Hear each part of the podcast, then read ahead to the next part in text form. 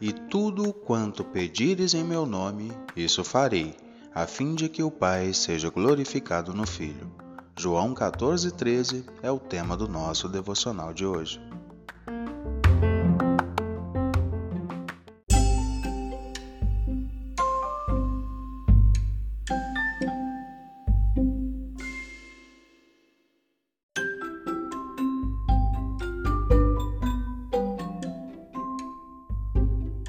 Agora que virei evangélico, posso ter tudo o que eu sempre quis, pois está escrito na Bíblia que tudo que eu pedir e colocar o nome de Jesus no final, ele vai me dar. Só que não, né? O que realmente significa orar em nome de Jesus? Orar no nome de Jesus não é fazer menção ao nome de Jesus, não é pedir qualquer coisa e colocar o nome de Jesus no final.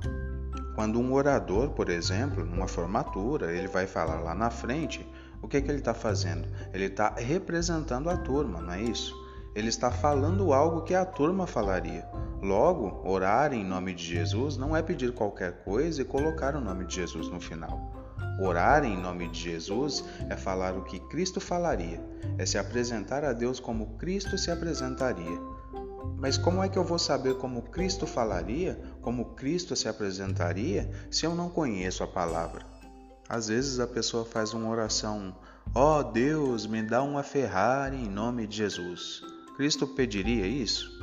Então, quando a gente for orar, devemos pensar se aquilo que estamos pedindo tem a ver com o caráter de Jesus Cristo. Não basta pedir qualquer coisa e falar em nome de Jesus, porque não é assim que funciona. Antes de tudo, devemos nos apresentar a Deus como o Senhor Jesus Cristo se apresentaria. E a única forma de saber como Cristo faz isso é através da leitura bíblica. Para falar algo em nome de Jesus, você tem que ter certeza de que o que você está falando, Jesus também falaria se estivesse no seu lugar. Então, para receber algo de Deus, não precisa fazer menção ao nome de Jesus, apenas pedir o que ele pediria. Sua petição tem que estar alinhada com a vontade dele. Tem muita gente brincando com o nome de Jesus, e o pior é que enquanto alguém brinca de cima do púlpito, um monte de gente se diverte na plateia. O que mais encontro hoje é gente cansada de tanto ouvir promessa, de tanto receber palavras e todas em nome de Jesus. O pior é que quando elas não se cumprem, a culpa não é de quem disse, a culpa é sua que não creu. Que mais tem hoje são falsas profecias em nome de Deus. Você já ouviu aquele famoso Eis que te digo?